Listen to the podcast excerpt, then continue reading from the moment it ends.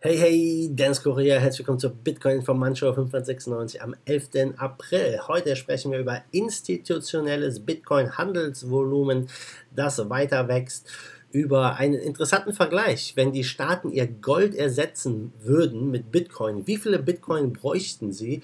Und über News von Coinbase in England. Bevor wir beginnen, mit dem Preis. Hier wieder ein Dankeschön an den Sponsor Bitwala Blockchain Banking aus Berlin. Besorgt euch das kostenlose Konto inklusive Wallet und Mastercard. Link dazu in der Beschreibung. Ja, gucken wir mal auf den Preis. Wir stehen aktuell bei 5213. Wir sind gestern Abend ja bis auf 5400 hochgelaufen und dann gab es einen netten Drop in relativ kurzer Zeit. Vielleicht nur ein, ja, ein kleiner Vorgeschmack auf das, was noch kommt. Vielleicht aber auch nur ein kurzer ja, Rückgang, um dann wieder durchzuatmen.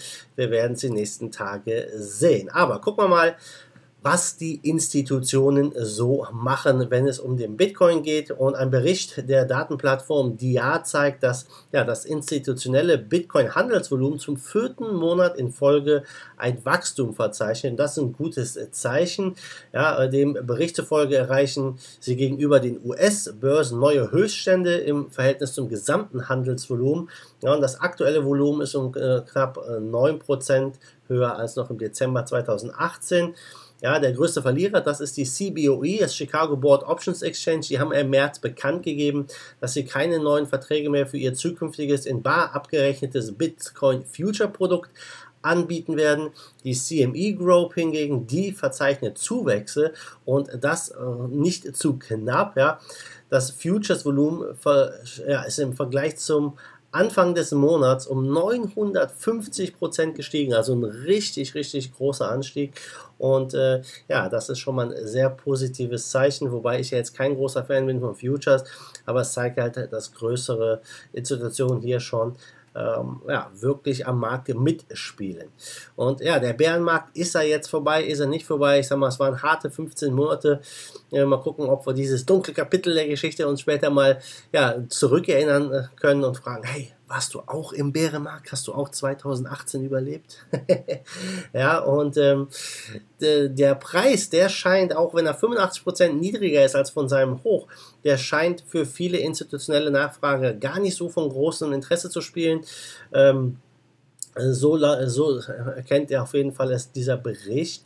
Und das steigende Interesse von Institutionen wird natürlich als bullisches Signal interpretiert. Tone Weiss kommt ja auch von der Wall Street, erfahrener Trader. Er sagt halt, ja, diese kurze Rallye, die wir gerade haben, kann, bedeutet nicht unbedingt, dass der Bärenmarkt vorbei ist. Also er ist da noch, ja, immer noch ein bisschen bärisch eingestellt. Und ähm, ja, ich bin mal gespannt. Viele vergleichen den aktuellen Zustand des Marktes auch mit denen von beim letzten Bärenmarkt.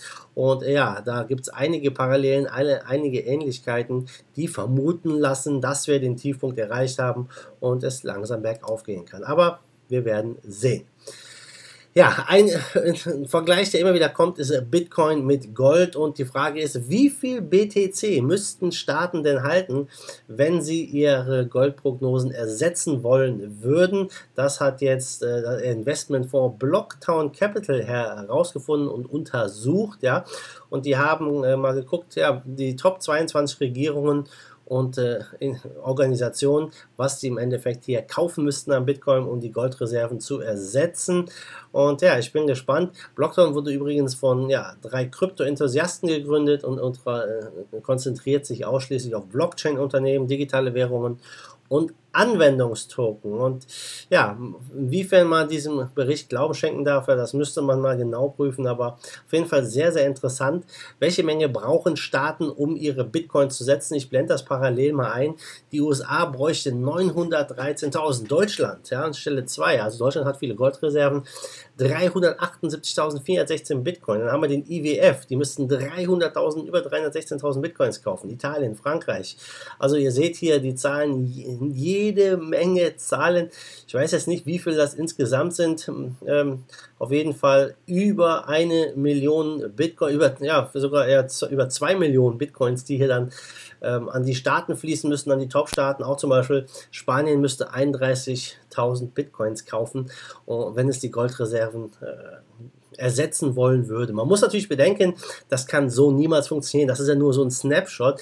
Jetzt stell dir vor, Spanien würde wirklich hingehen und 31.000 Bitcoin kaufen oder China würde hier 206.000 Bitcoin kaufen. Der Preis würde ja ganz schnell ganz äh, hoch schießen und die anderen Staaten müssen natürlich viel weniger Bitcoin kaufen, um ihr Gold dann zu ersetzen. Also äh, man muss das natürlich mal ein bisschen differenziert hier auch betrachten. Nichtsdestotrotz ist dieser Vergleich immer beliebt. Ja, viele glauben halt, dass Bitcoin digitales Gold 2.0 ist. Die Winklevoss Brothers, ja, die glauben, dass die Marktkapitalisierung von Bitcoin in Richtung Gold-Marktkapitalisierung geht. Gold liegt so ungefähr bei 7 Billionen US-Dollar. Sie glauben, Bitcoin kann bis zu 5 Billionen US-Dollar halten und sagen, es ist Gold 2.0, es ist knapp. Äh, beziehungsweise es ist, Bitcoin ist begrenzt, es ist portabel, es ist teilbar und so weiter und so fort. Ähm, natürlich so aus der klassischen Bankenszene, Volkswirte etc., die sehen das kritisch. Sie behaupten hier zum Beispiel Norbert Hering, Wirtschaftsjournalist und vor, ehemaliger Volkswirt der Deutschen Bank, er sagt, eines ist klar, wenn irgendetwas schief geht und das System zusammenbricht, sind die angesammelten Bitcoins nur noch wertlose Nullen und Einsen. Ganz klar, richtig, wenn da was schief geht, ist nur mal so, das sollte man immer bedenken. Und äh, Gold, Leute, ich bin mir relativ sicher, äh, dass Gold immer was wert sein wird. Das ist seit tausenden von Jahren so. Und wenn ihr in Kryptos investiert seid, solltet ihr meiner Meinung nach auch in Gold und Edelmetalle investiert sein. Und das ist etwas, was wirklich Bestand und Wert hat und wo man sich definitiv zu 100% Prozent meiner Meinung nach darauf verlassen kann. Nichtsdestotrotz glaube ich sehr stark an den Kryptobereich und glaube auch, dass ja, der Kryptomarkt Richtung äh, ja, mehrere Billionen US-Dollar Kapitalisierung läuft und dann werden wir hier in Zukunft natürlich viele junge Menschen sehen, die natürlich lieber Kryptos kaufen, glaube ich, anstatt Gold. Und ob Staaten wirklich jetzt Kryptos kaufen irgendwann, ja, das sei dahingestellt. Einige haben ja schon vermutet hier, der Typ aus Russland, der sagt ja schon, die Russen kaufen, aber wir werden sehen. Also auf jeden Fall glaube ich, dass die Staaten, die da wirklich stark einsteigen, früher oder später einen Vorteil haben könnten, sollte sich das alles durchsetzen. Gucken wir mal nach England. Coinbase hat jetzt ja, die Coinbase Card dort gelauncht. Das ist für alle englischen Kunden dort möglich und die können jetzt im Endeffekt mit ihren Kryptos im Laden bezahlen und ähm, das Ganze ja, wird dann sofort umgerechnet. Das heißt, du musst nichts umrechnen, gar nichts. Du lädst dir diese Coinbase App herunter für deine Karte, kannst dann auswählen von den verschiedenen Assets, die Coinbase hat, welches Asset möchtest du nutzen, um äh, ja zum Beispiel Sachen auszugeben. Wenn du jetzt da mehrere Assets drauf hast, kannst du dann auswählen, okay, ich möchte heute zum Beispiel mit meiner Ethereum Balance bezahlen und dann gehst du mit der Karte in den Laden, pst, swipes die und dann wird der, der Ethereum zum aktuellen Kurs umgerechnet und der äh, Merchant bekommt dann das entsprechende Pendant in, hier, im Pfund, in diesem Fall in England. Also sehr, sehr coole Geschichte.